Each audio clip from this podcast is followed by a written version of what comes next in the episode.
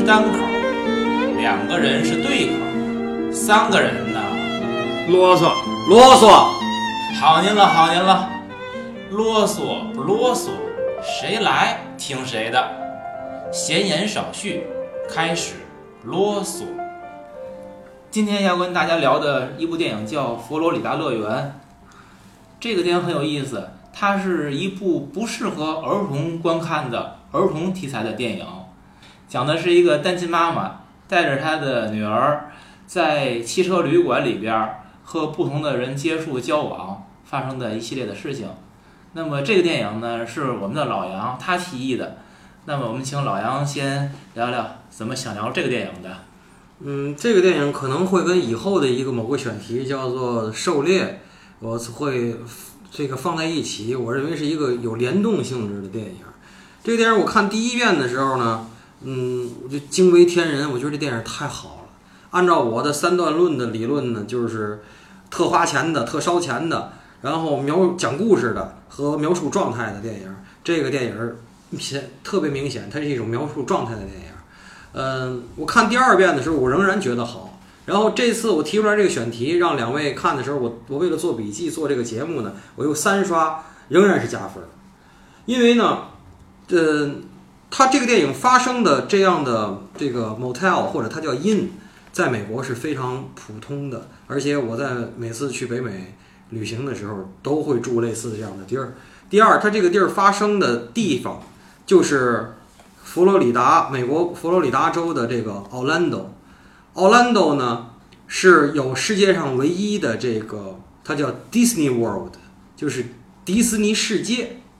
这 Disney World 呢，在奥兰多这个城市呢，几乎能怎么说呢？咱不说能占三分之一吧，反正就是偏安一隅，整个那一大片就都是。而且它一共，如果我没记错的话，应该是。五个 theme park 就是五个那种就是主题乐园，比如说咱们知道最有名的就是那所谓的魔幻王国，他们叫什么 Magic Kingdom，那些中间大到什么程度呢？中间是要坐那个 Sky Train，就是那个鬼在天上那个轻轨列车，就不是地下的，不是地铁啊，是架起来的，是乐每个主题乐园是靠坐那个轻轨列车相连接的，非常大。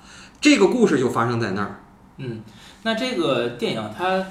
嗯，其实英文名它是那个乐园对应的那个单词是 project，对，叫项目。我其实有点疑惑，它为什么翻译成乐园？按你的解释，可能是跟它这些游乐场有关，它翻译成乐园了。嗯，但对于这个题目本身，它那 project 怎么来解释更合适？我没有查背景，我没有查背景。第一，我没查背景，但是呢，我可以给大伙儿提供几个就是能够解读的角度。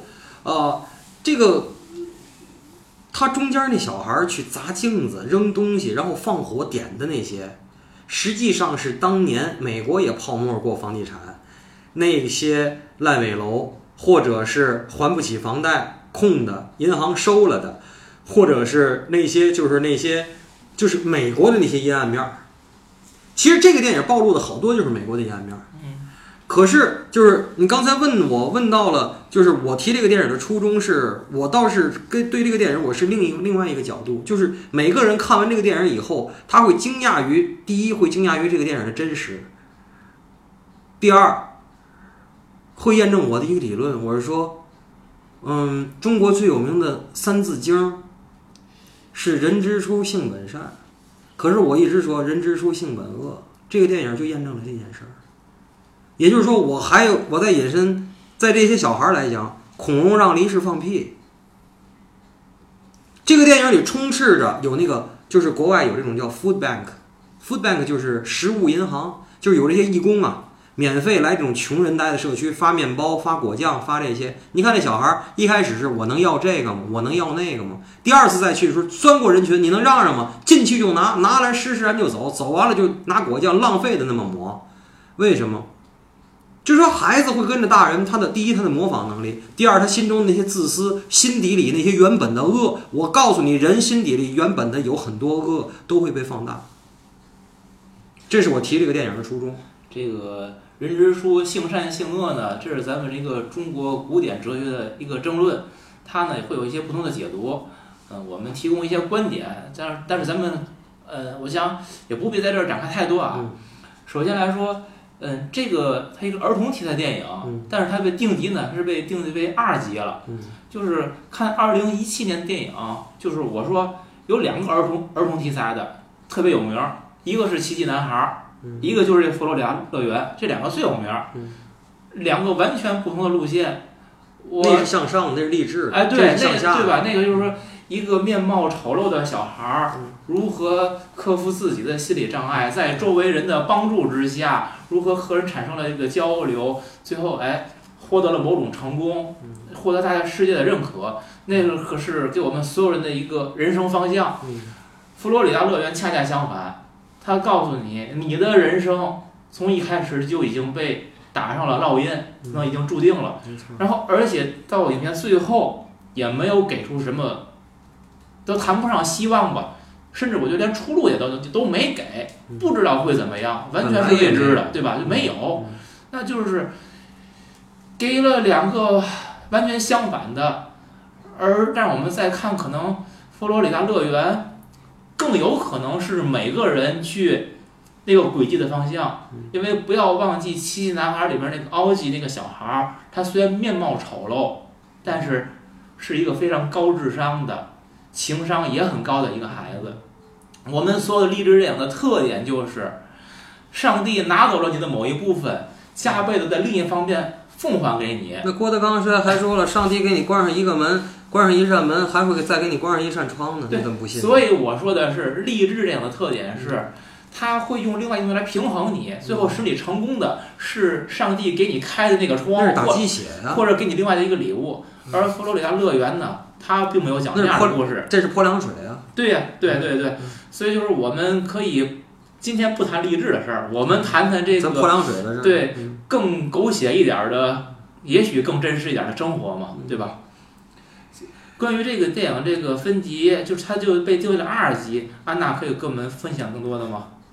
呃，就跟电影倒没关系出。口太多了。呃，对，它电影分级呢，就是倒不是裸露的东西多，它有时候你这个 F 词说多了，比如超过三句，它就可能给你定义为 R 级。嗯，对，然后。但是我我看这个电影过程中呢，我就是一直在想个问题，就是它是儿童，美国有很严厉的一个儿童保护法，具体名字叫啥我就不知道了啊。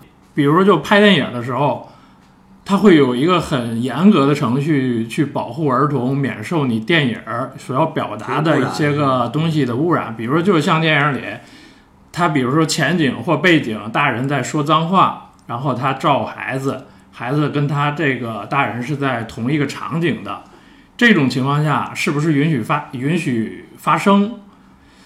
反正从我的理解来说，这是会有一个比较严的监控，但是他电影是去怎么规避这个，或者是这个这部电影来说呢，他就没有规避，还是就是故意这么拍的。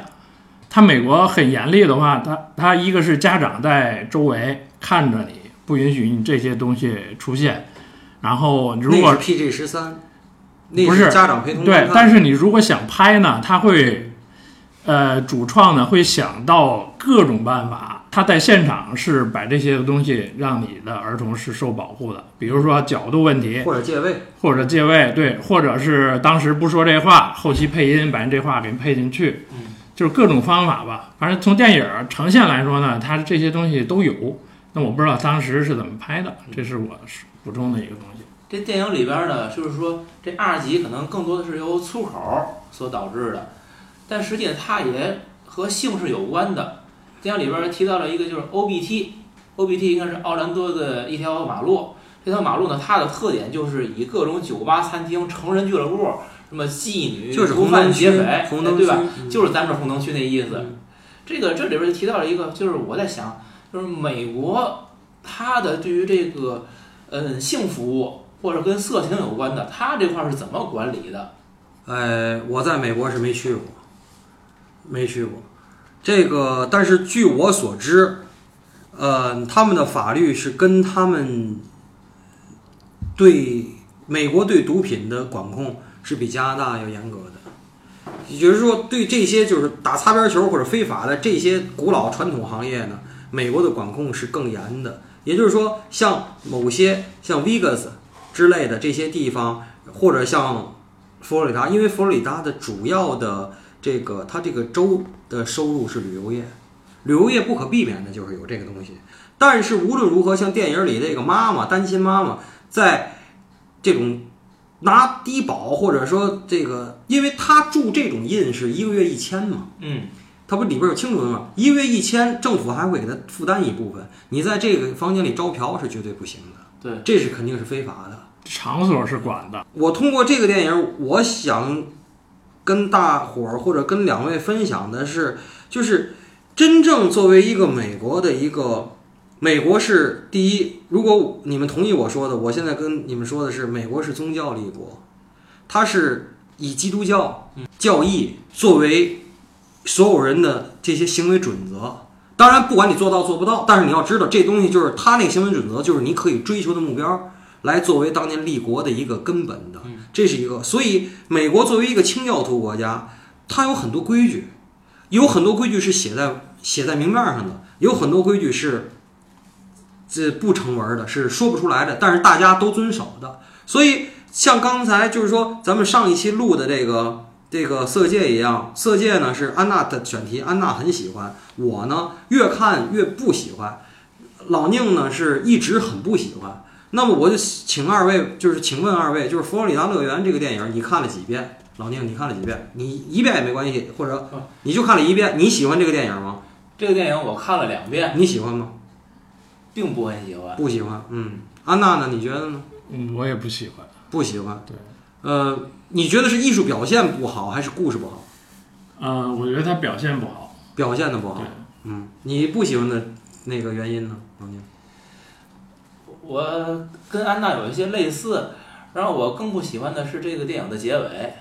嗯嗯，那行了，我我知道了。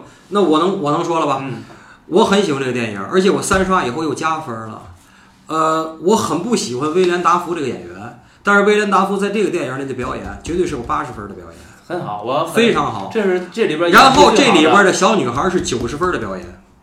嗯，她那个妈。怎么说呢？就是那个人设就很讨厌，所以你也无所谓。但是绝对是及格线以上的表演，绝对及格线以上的表演。就是这个群像啊，整个包括那些配角的群像，我在美国都见过，都见过类似的。所以我其实更不想，我不想探讨，就是说这个无烟工业在美国怎么样。我是想就电影里的很多细节，我想讲，就是说美国我所理解的美国，嗯，比如说几件事儿啊。第一，他那个妈妈一直在屋里抽烟，然后那个威廉达夫这个这个管理员就说说你要再让在屋里抽烟，我就可以让你出去，你怎么怎么样的？首先啊，美国和加拿大现在的禁烟法量严格到什么程度？整个商场的主入口大门之外的七米才可以抽烟。所以现在在美国、加拿大抽烟，你就是弱势群体，你干脆就是一个最受气、最让人瞧不起的。可是什么人抽烟呢？据我观察，我告诉你三种人：下等人、很穷的人、工人、影视明星。这是第二类，全蹬根小烟卷，蹬叼着。第三就是亚洲人，不仅仅是中国，韩裔、日裔。菲律宾、中国的就别提了，港澳台甭甭说什么大陆人，台湾人一样，香港人一样，那小烟卷都嘴上。这三类人抽烟，可是在美国，第一，他租车的时候，租车的时候都分，您要这个车是抽烟的还是不抽烟的？有的时候经常就会你要这个不抽烟的车，我就遇见过。就没办法了，没有了，只有这个抽烟的车了，给我。然后因为我现在已经戒烟几年了嘛，我那一开那门呢，简直呢，那那那楼子里就是烟油子味儿了，你知道吗？足以见得什么？不抽烟的车不够分的。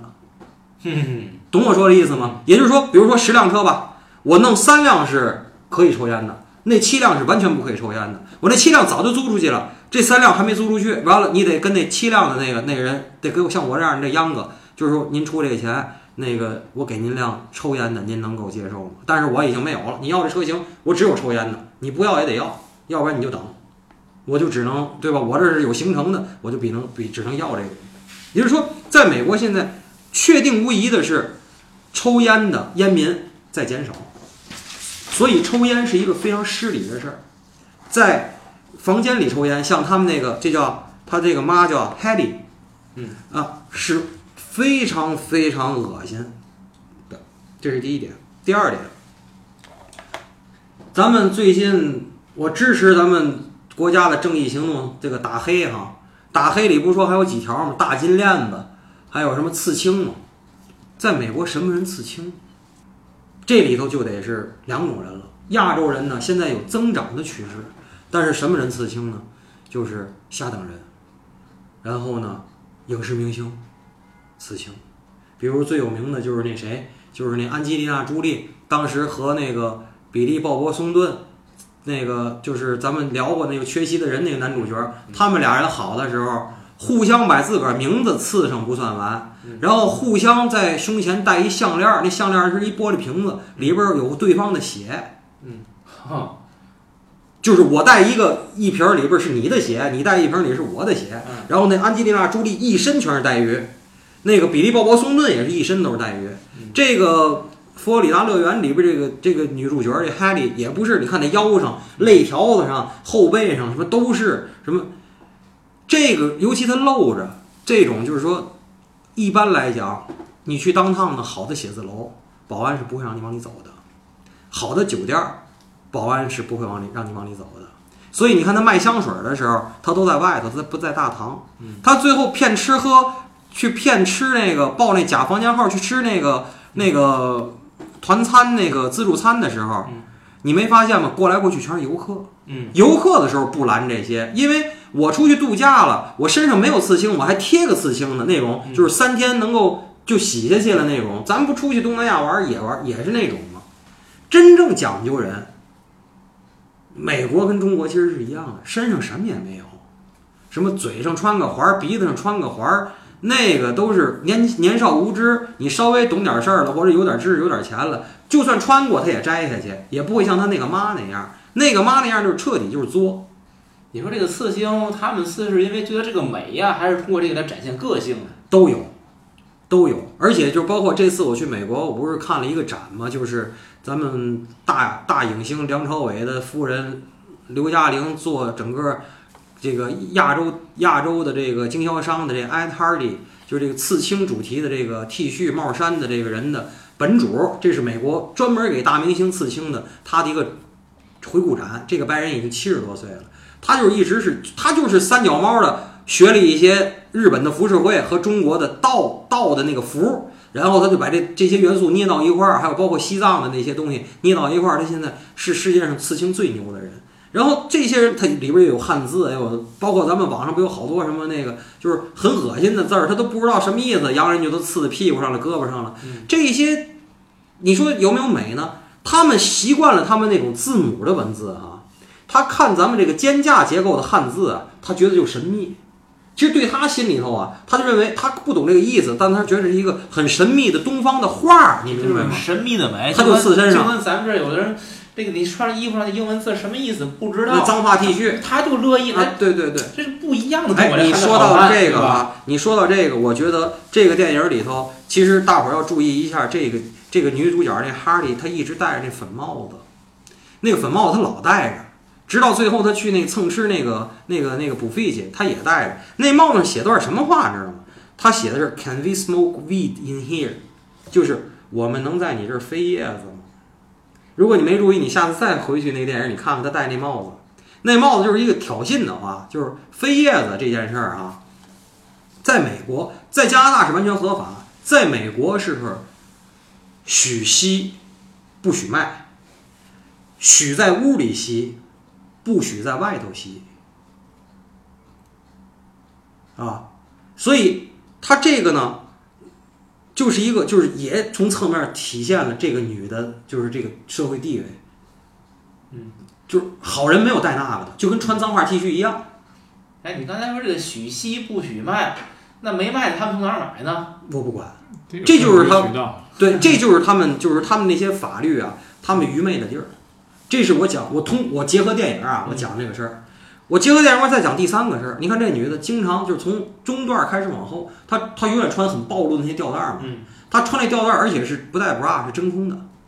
这个穿真空抖了抖了抖了这么走啊，尤其女的啊，在美国在加拿大是很其实是无无礼的，没有礼貌。嗯，这种也是一样，你就记住，这样的人敢真空上街的就两种人。最次的下等人，不修边幅，要不然就是影视明星，我故意的。嗯，街拍去，嗯有好多是玩真空上阵的嗯。哎，所以就是在民民中啊，我告诉你，这些影视明星跟这个下等人，他的好多审美啊，他的打扮啊，他好多东西是审美观啊，所有是他妈一致的。一个是有钱，一个是一贫如洗。说明还是这个下等人占据了他们这个受众的大多数，是社会的几个基座，人对群更多，对他这是这个就是说我就是讲美国是一个清教徒国家，我想结合电影讲这几个细节，就是他一个清教徒国家，他为什么能够，他能够允许这样的人存在呢？就是引出来我后面想说的一个事儿。我去旧金山玩儿，每次每天因为当趟那边都是博物馆，都是那些我喜欢看的好玩的什么的。我在天黑之前，我必须得拿着车赶紧走，离开这儿，因为直天黑一天黑，所有那些无家可归的人，立了歪斜，就真的跟僵尸上街了一样。那些头发都敢沾打了绺的人，就开始开始搭帐篷，然后当趟的街上全是尿骚味儿，他们都当街尿尿。然后，如果你早晨我去存车去早了的话，所有当趟的麦当劳的厕所你都不能进，全是那些无家可归的人在那儿洗漱呢。就是为什么那些他们叫 homo，就是这些 homeless 的这些无家可归的人，为什么能够占据美国各大就是大中城市的当趟的那个这个夜晚以后呢？恰恰说明城管走了，他们有人性，恰恰说明他们有人性，他们没有城管。而且我是清楚的看见了，在当趟有那个吸粉吸过量的，就是你吸粉立了歪斜，警察不管你，你没犯法，警察绝对不抓你，警察也不敢抓你，警察也抓不过来。但是你要吸粉吸那儿动不了了，口吐白沫，有人报警，我必须得管，我先查你这儿是没有刑事上的事儿，或者没让人怎么着，不会碰保卫部现场，我再叫救护车，怎么怎么着，我先救人，这个是的。但是你说你在街上立了歪斜走，看着你就闲儿不正，说我要你看看你身份证，这是不行的，这是绝对不行。我要看看你 ID，这是不行的。就是说，这个已经是美国大城市的一个社会问题了，就是这个 homo 遍布，这些无家可归的人，你说占据了所有的地沟，就是那些什么涵洞、什么桥网、桥绑子，都让人占据了。这个是美国无法解决的，可恰恰是他无法解决的，是他的法律漏洞也好，是他的温情的一面儿也好，在这个电影里头也是一样。你看这个管理员屡次三番、屡次三番轰这女的，但是他不敢说，我叫警察来，我直接给你揭窗户全扔出去，然后我得让你自个儿搬，还得。这个你说这，我觉得是这管理员儿这个他的人性的一面儿。不是不是不是一会儿再说这个。不是，在美国租房子，在加拿大租房子，第一不能轻易涨租，第二他明年交不上房子，你要给他多少封警告信，他你才能够清他，否则你是真清不了的。租户是他妈牛逼，他妈的这个这个房主是弱势群体，那你说那个当街搭帐篷等等这种社会的疑难问题吧，嗯，我相信早晚都会向天朝学习经验的。嗯，只要有法律，你就解决不了这件事儿。会、他这个会学一些经验，他们会慢慢这个问题这个问题已经是改变。随着资本随着资本主义的这个发展，这个问题已经是多少年的事儿了，不是今天的事儿。你你你天真了这件事儿，在这件事儿上你天真了。好吧，它里边有一个情节啊，就是那个字幕有也有解释，不知道你们看的字幕有没有？就是他在这个旅馆不能长期住，对得住够多少天之一个后，月你必须你搬自家。得去搬一次。但是你搬呢，你得你得让那个摄像头看着，对，住那三十五块钱的那个，对，然后你出去住两三天，你再回来，你还可以再长期住。对，它有这么一个。然后呢，这个呢执行就是算是一个潜规则，就看执行人，就是你说是人性一面，还是就是规矩嘛？规矩就这么定的。他他那个法律不允许，它之外的东西呢，它不把你路都堵死。他是给你给你路走的。给你好多路，他不管是法律规定的路，还是说人为执行的路，他好多路他都不堵不堵死。从电影一开始，这电影营造了所有氛围，一个是硬件，一个是软件。硬件就是它一个紫色很梦幻的紫，很梦幻，但是现实很残酷。然后呢，它这里边呢，它这里边像这样住着好多穷人的这个 motel 或者叫 inn 呢，不是一个。这个 Florida Project 是一个，这儿一个，旁边还有一个叫 Futureland，就是他那好朋友那小女孩儿的那个叫梦幻，就是未来乐园，是另外的一个，是那老莫他那家那大胖子，那大胖子家还有一个更小的一个胖龟子，胖孩子，那胖孩子一吃不对，那豆酱不都弄床上那个，那是另外的一个，也是穷人扎堆儿的那么一个，名字都很梦幻，那叫 Futureland，就是叫什么未来未来乐未来未来乐园，所以。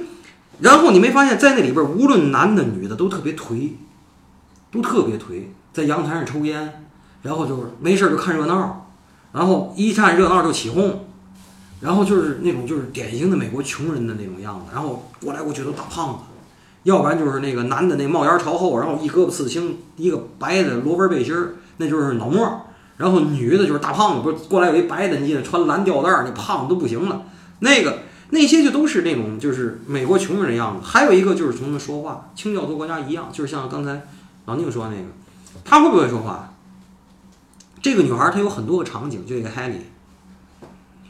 第一句说什么？Are you kidding me？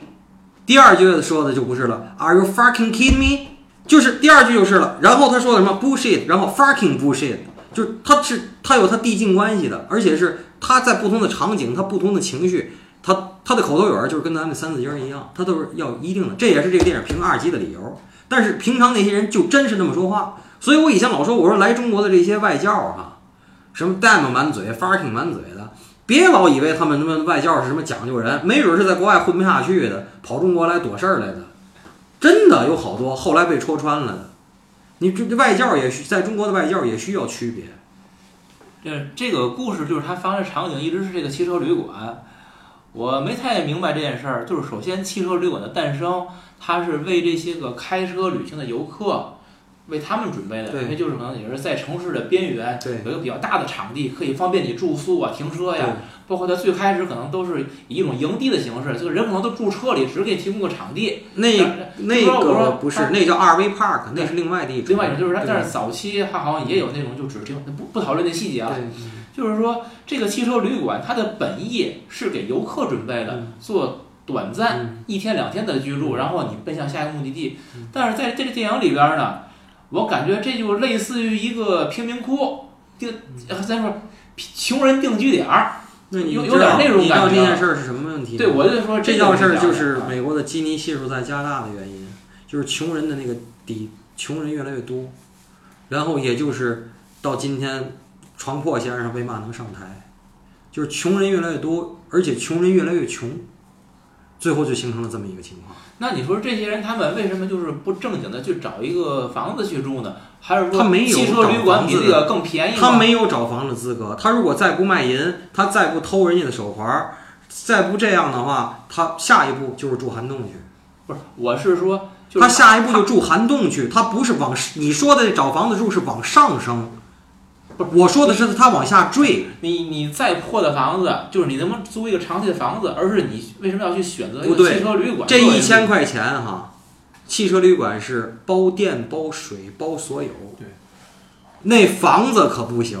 房子你听着是八百租下来的，物业费你得单交，水、气、电所有东西一交下来你就完蛋了。我跟你说，你没有那个钱交。那是一个阶级跃升，我跟你说，你单独租任何一个，哪怕一个小的一居室，那都叫阶级跃升。我现在说的是阶级降、阶级下降，知道吗？那以你实际这个住汽车旅馆的经验，就是在这旅馆里边，比如有多大的比例是真正你这样的游客路过居住，有多少是那种就长期在这定居的这种？我我都在美西，而且哈，像 Florida 是美南，真正的美东我没住过。让美西住的这些。绝大多数、大部分啊，三分之二以上还都是游客，还都是游客。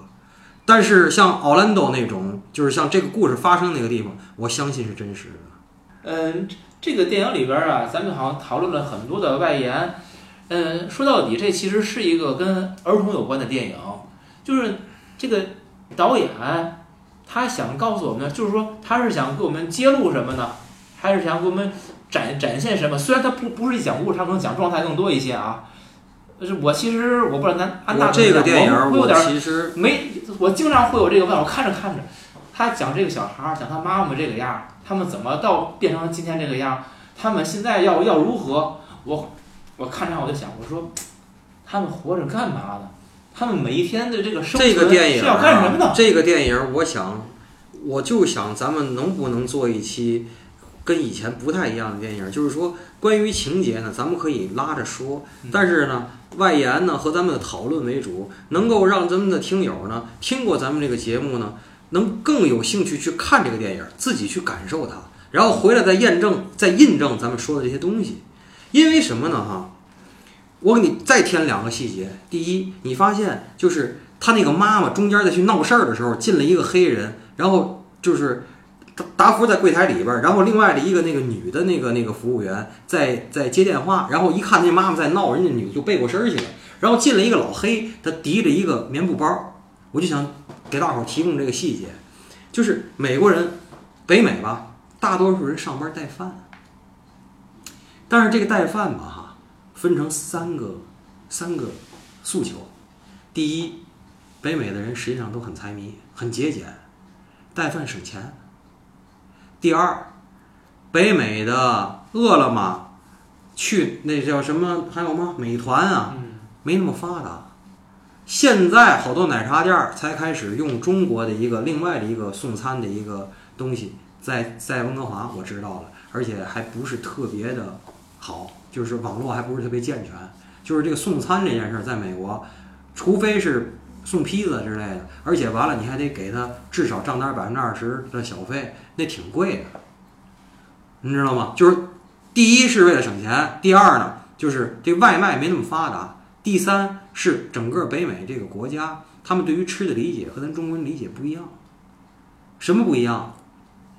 第一，最好吃东西别让人看见，所以他们吃东西好多场景都是坐在长椅上，公司外头，或者专门有一会议室，有一饮水间，你能吃东西，没有坐在工位上吃东西的。我说的工位就是工作的那个位置上，没有坐在工位上。还有一个问题是，咱们中国的所谓的这韭菜盒子，这鱼香肉丝，好脑袋鱼，这个一打开盖儿，好这一屋都闻着蒜味儿，那个那在美国是很失礼的。没有，你看他们吃的三明治，第一它是冷的，或者寿司；第二没那么大味道，就是第一他们不需要，基本不需要加热；第二没有那么大味道，味道大了就是很失礼。来碗红烧牛肉面一打开完了，那完了，那这一屋好，那就甭待人了，那就，你明白吗？它是很失礼的，所以就是说从这个细节也是看，就是说他们美国文化它有另外的一些东西。第一，他们对吃真的没咱中国讲究，他们饭也不好吃，没咱过瘾。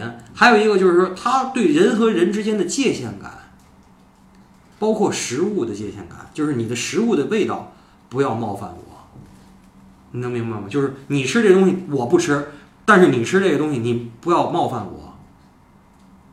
这是很关键的，嗯，这是一个问题。还有一个问题呢是，这个整个印度人，你看他去那个地儿，他去那个导短儿那个地儿，就是咱说那个安娜刚才提那导短儿那个地儿，他以前去呢都是三十五块钱，后来人说这地儿再也不行了，四十五，嗯，完了呢，他就拿着电话抄起来就说，他其实呢，他跟人家那个达福演的那个那个那个那经理个那个经理的关系没有那么好，好就跟就跟叫了人了一样啊！你跟他说这大哥这个倒霉的阿拉伯人，其实那还真不是阿拉伯人。你仔细看后来出来穿的，他是出来分穿的不是大裙子，是分体式的那个沙龙，沙粒呀、也就叫就是那是个印度。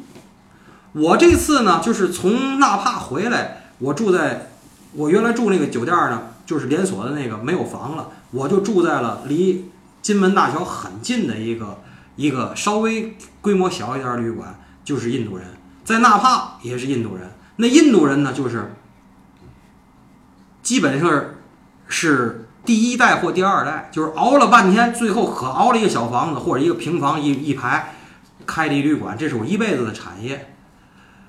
说话英语是咖喱味儿的，那真是太难听了，那说话，但是语速很快，而且呢，服务态度之恶劣，就是你看见白人，甭管真的假，他很虚伪，很有礼貌。这些印度人就是你爱信我不信，不信你就滚蛋。在这个电影里一样，就是说一开始不是三十五吗？他说四十五，最后人家那达夫说我不跟你废话了，他给补了十块钱，对对吧？对，那女的说你补十块钱都不行了，我离开我这 property 就离开我自个儿的这个物业，这就说明这个物业是我的，你离开我这地儿。对，这女的就抓起柜台上那个三十自己的三十五加人家达福掏那十块钱，她全揣到兜里，都夺门而去了嘛。然后人家阿拉伯人还没完，还就是那个印度女的还没没完，就是说叫她回来擦她地上洒的那些汽水嘛，他们故意给人洒了一地汽水嘛。嗯，实际上就是说嘛呢，第一，他一下他急了以后，体现了两件事儿。第一，他瞧不起亚洲人，这个种种族那个东西就来了。第二，他分不出来阿拉伯人跟印度人。他说的是 Arabian，其实呢那是印度，他分不出来，他看着都差不多，就跟好多洋人说，我看你们中国人长都一个样，嗯，啊，这这个是就是实际上是洋人的刻板印象，就是白人鬼佬的刻板印象。这些这些细节，我希望大家就在看电影的时候，如果没看出来，是需要你们去印证的。这个你不想谈太多点，其实但是我还是想说一点什么呢？就是达福演的这个经理，因为这个这个经理在这电影里是很出彩的一个人物，就是他在这个呃管理汽车旅馆里边儿，他是一种以一种什么样的态度，或者一种一种这个角色职业的定位来来管？你看他他，非常明显，对吧？他非常明显，就是过一天算一天，对，首先就是说修冰箱、拉冰箱的对这，些个他住这些住客们的种种恶劣行径，嗯他是非常不满意的，恨不得都赶走。嗯，但是在实际做事儿的时候呢，他并不真的赶他们，他包含了，他只是他包容了很多，是吧？他只是吓唬他们，他只是像你们好点儿行不行？你不好，我赶紧走。嗯但实际上也不会真的赶。嗯而且更典型的是，就是这个单亲妈妈，她跟她，她有一次卖淫完了之后，她偷了那个嫖客的四个手环，迪迪迪士尼手一环，千七百一千七，百对吧？嗯一千七百块钱嗯，然后之后他卖了四百嘛，人家打回来了，嗯找他要这手环，说知道是他偷的。嗯那个时候达夫的倾向性是非常明显的，他是保护这个女的，就是把把那个要钱那个客人，嗯什么你什么嫖娼啊，如何如何的，我告诉你家人，给人家吓唬跑了。嗯，对，就是他，就是对于这个这些住客或者说这些底层的人，我觉得他是有同情的。当然，对吧？但是他要有这个经理的这这种职责所在，就是这个人身上感觉挺矛盾的。你说他是就是得过且过，过一天算一天，这这这有他又是代表了美国的一个怎样的一种一种人群呢他？是一个什么情况呢？就是你看电影里都是单亲妈妈，嗯父亲的形象是没有的，嗯就是达福是一个男士，嗯是一个父亲。公共的，对，不是你想想啊，他所要表达的，如果说没有达福，他那些个是父权缺失，那父权是什么呢？就是国家、美国政府，政府不管这些人了，对不对？嗯他这这个是有一层这个我们说控诉啊、讽刺啊这个层面在这儿嗯。但是呢，我为什么不喜欢他呢？这是他又有一个达福的形象。那达福形象呢，很明显是一个父亲，他还给他加了很多戏，比如搬冰箱在电梯里跟他儿子。那你让达福去照顾这些人，那你达福的形象跟你所要表达的主题是不是有一个混乱或者是冲突呢？我觉得是有一个矛盾的点在这儿。而且他本身他跟他儿子的交往已经说得很明白，他不是一个好父亲，那个已经交代出来了，对吧？对。所以就是这个这个人物，让我的感觉达夫一个什么样的一个设计呢？就是在最底层的是一片人群，上面呢又承载了很多就是美国他的所谓的精神也好，价值观也好，把那个东西跟底层如何连接起来，好像就是达福这样的人，他既维护着某种道德的东西，他同时他同时又要照顾到这些人的生存。他不矛盾，因为我一直在强调，美国是一个清教徒的国家，他自己是有很多他自己的价值观在的。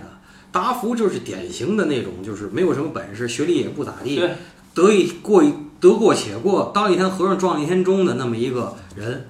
就是说，他有几个，第一是跟儿子搬冰箱，说你先把你开始的结束掉。最后呢，他看见那个最边上那洗衣机，他跟那个那个单亲妈妈说：“我下礼拜就修好了啊。”就是他还有拖延症。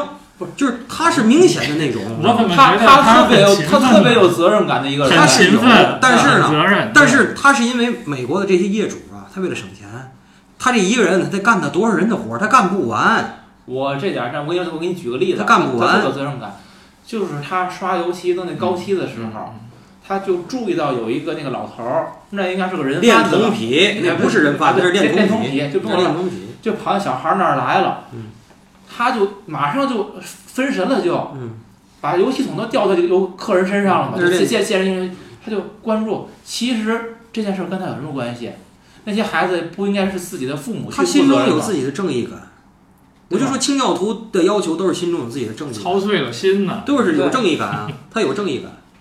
你老太太在那儿晒太阳，他都管。对呀、有点有点咱这儿那个居委会大妈的意思你，盖上点儿，你盖上点儿，跟人说。就是他他他这样的这个人，我感觉反而好像是这个就在这个中间阶层把这社会能给连接起来的那么一个一个纽带，它非非常重要的一种力量所在。还有一个就是，我想通过这个电影的不少细节说这个，就是鬼佬这个洋人的自私。他从小就自私，而且这个自私跟中国人的自私不太一样。就是说，你看他在这个那段对话，这小女孩说：“我喜欢吃那个 pepperoni 那腊肠。”这这妈妈说：“那个披萨是要花钱买的。”然后他说：“我喜欢吃 pepperoni。”然后他妈妈说：“那 pepperoni 是花要花钱买的。”然后他妈妈说：“那你别把你那手那油手往枕头上抹。”这女孩说：“这是我的枕头。”然后他妈妈说：“我要给你洗枕头。”嗯，就是鬼佬的那个界限感，还有他那个自私。然后他那天四十五块钱的那个房子没地儿住的时候，他怎么办了呢？他去另外那个 Futureland 的那家嗯，去找人家家去了，那家乱的不得了，那家那哎家那家乱的不得了。完了，他跟人说什么呢？他说：“哎呦，你这您是设计师吧？你家里这么有条理，那家里都下不去脚了啊。”温馨，啊，很温馨，很那个都，都就是洋人那种，就是我总说就是什么 terrific、awesome，在他们嘴里简直就是太不值钱了。就是他夸你啊，他可以夸到就是，简直是就是我都张不开嘴，哎人家外国人觉得就是特别自然。这个是他们，我到今天都认为他们很虚伪的地儿。你说这个哈利就是这个妈妈跟他那个闺女那个莫妮啊，他们俩之间是一种什么样的感情呢？你看呢是这样，就是到最后他被他那个朋友就给点炮了嘛，给举报了，然后结果 DCF 他打人家都给人打疯眼了是是就是啊！DCF 就是那个美国叫儿童家庭部门，对吧？来要介入了，认为就是你这个妈妈有问题，你带不了孩子，人家要把孩子领走，找人那个收养他。这个时候呢，这个哈利又坚决不同意把他孩子带走，而且孩子本身也不愿意离开他妈。可是你说他这个妈妈带着孩子的时候，他干过什么正经事儿啊？他给孩子提供过任何有，就是咱看来比较合乎情理的一些教育、一些成长的帮助吗？就没有，而且甚至会你说，包括你说他卖淫的时候，他给他孩子搁那个卫生间里边儿，然后孩子放很大的音乐声音，孩子洗澡多安静，那个孩子，孩子平时那个孩子平时多闹多不老实，他那会儿安静在里边待，所以他知道他妈干嘛了，很清楚，他不出来，而且那个客人误打就是不小心进到卫生间里，他还马上把帘儿拉上，好像很有羞耻感一样。其实平时他们的表现是没有任何羞耻感的，对吧？说明他很清楚他妈妈在干什么。然后呢，这个妈妈这会儿想干这事儿，孩子其实也是一一种障碍。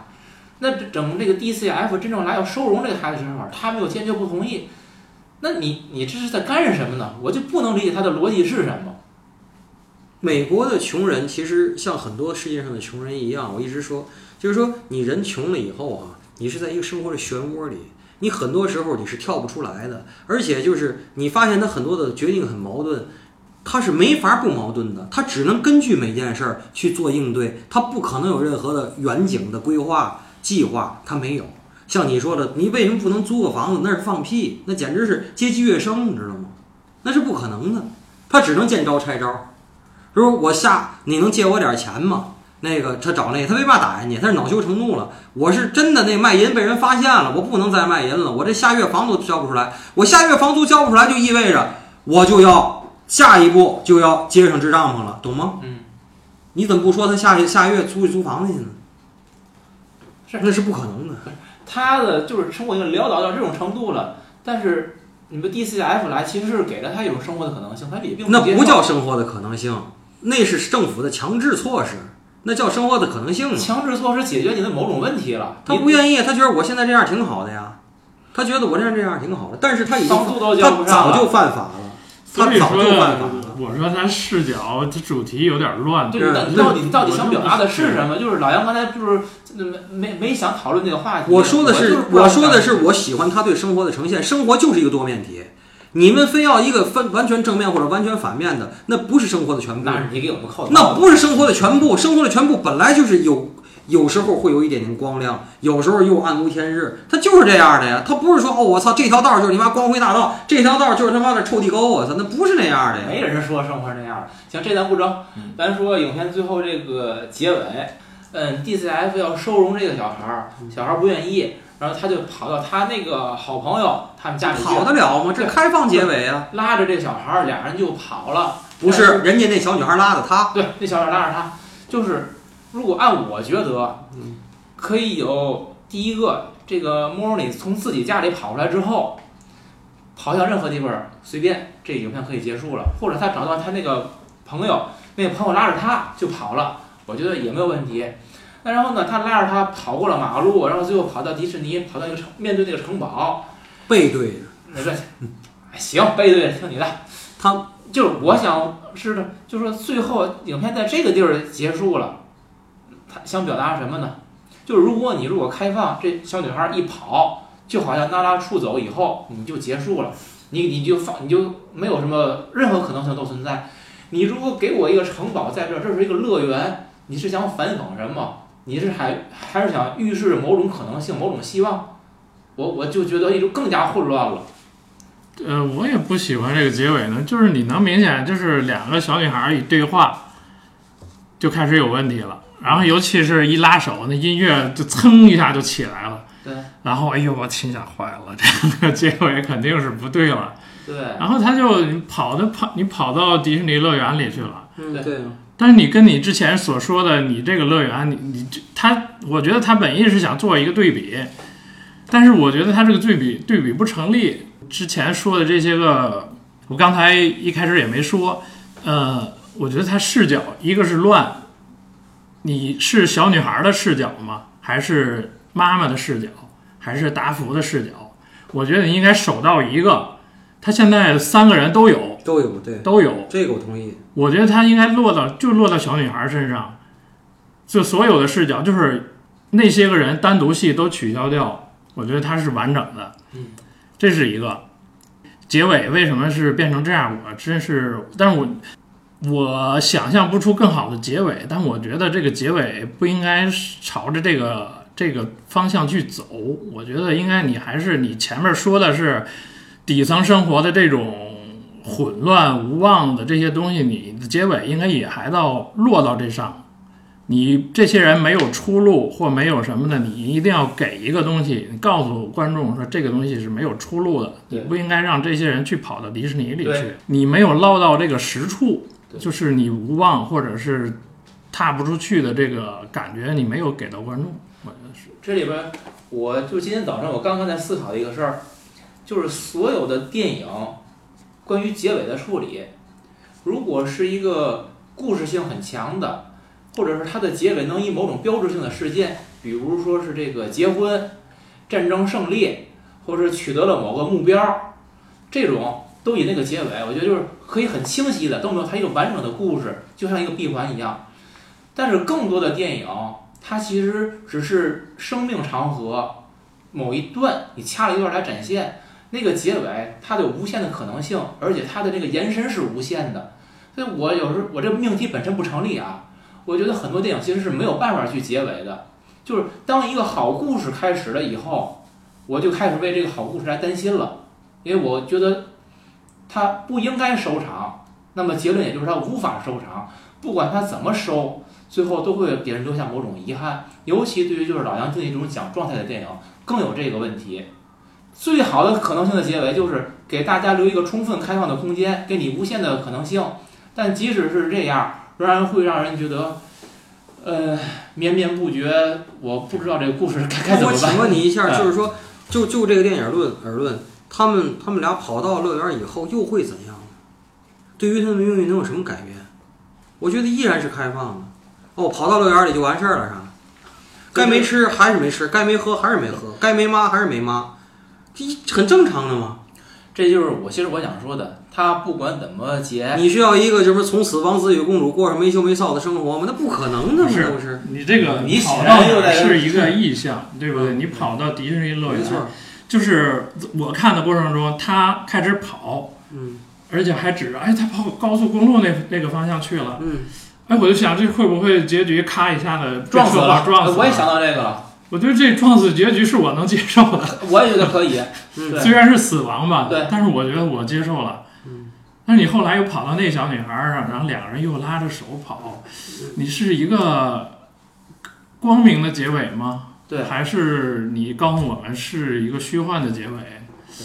那不是我能。就比如说刚才安娜讲那个，他俩跑了，可能突然就来一辆大卡车给撞死了，这个完全 OK，因为就是一种可能性里边生命的无常，你突然被某一个事件插入，给你戛然而止，给你打住了，这个可能这是生命的一种状态。那你如果让它无限延伸的话，你又给了一个迪士尼的指向，这话我就混乱了。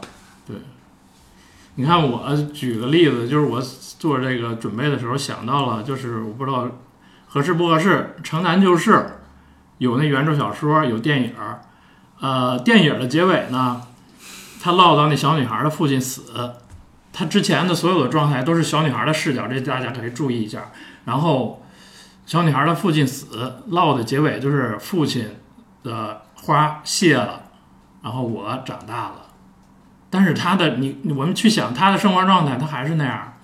但是呢，他唠叨这么一句话，嗯，他的结尾我觉得一下就高了很多。对，我觉得这个电影呢，就结尾相对平了一点儿，平庸了一点儿。我同意，我同意安娜说的这个。还有，我想增加一点儿，就是我的思思维有的时候比较现实啊。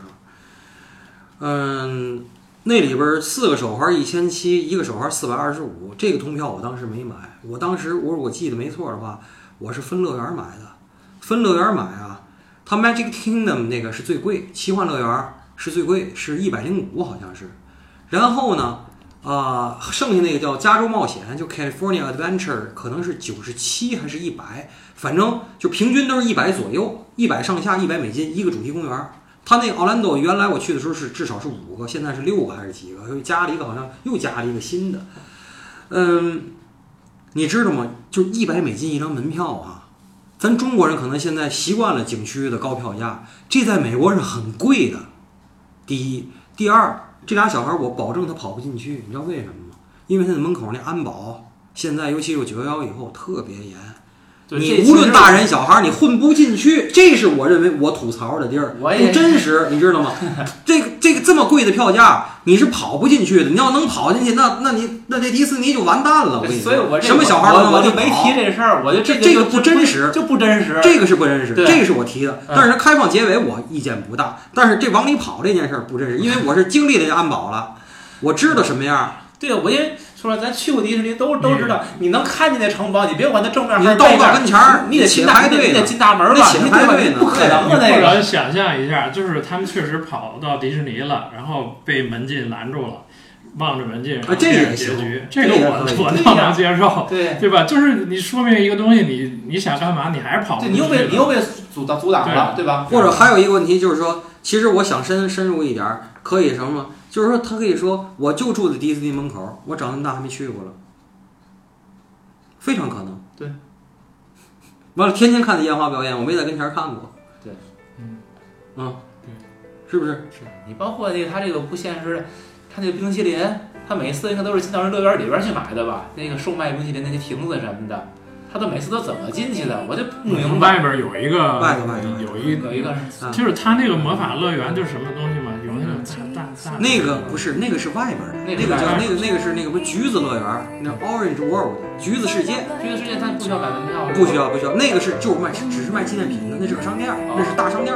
还有一个，我再给你补充一下啊，嗯，为什么外国人起这个？奥兰多，还有就是